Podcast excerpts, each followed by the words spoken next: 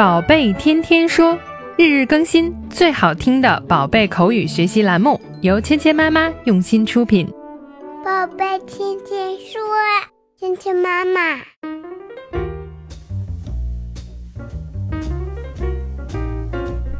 嗨，亲爱的小朋友们，欢迎回到芊芊妈妈和博宁哥哥带给你的宝贝天天说。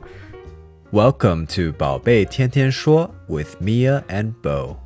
爸爸的办公室让佩奇和乔治感到非常的好奇。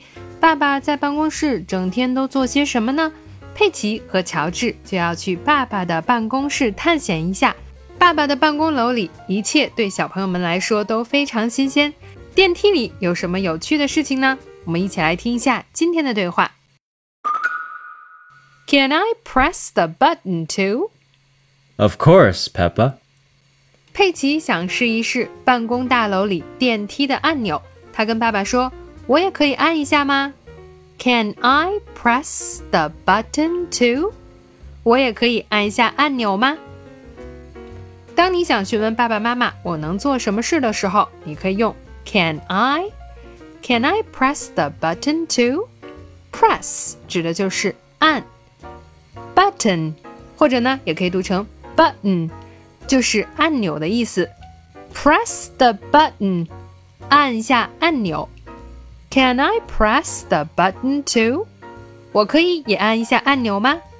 爸爸是怎么回答的呢？Of course, Peppa。当然可以了，佩奇。Of course，当然。Of course, Peppa。今天我们学习的第一个单词是 press，按。 press, press, press, press, press. 今天我们学习的第二个单词是 button，按键，button,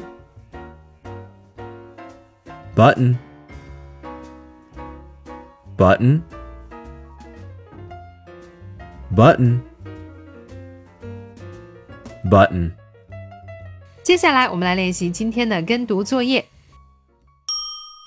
Can I press the button too?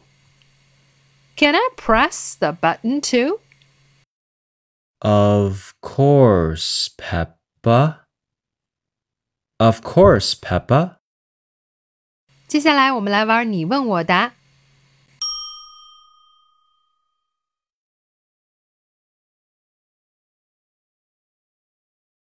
Of course, Peppa. Sensational.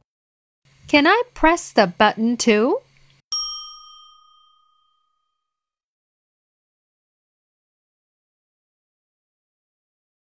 好，今天的内容就到这里了。小朋友们学会了吗？更多精彩的内容，请关注芊芊妈妈儿童英语的微信公众号，还有喜马拉雅专辑。我们明天不见不散。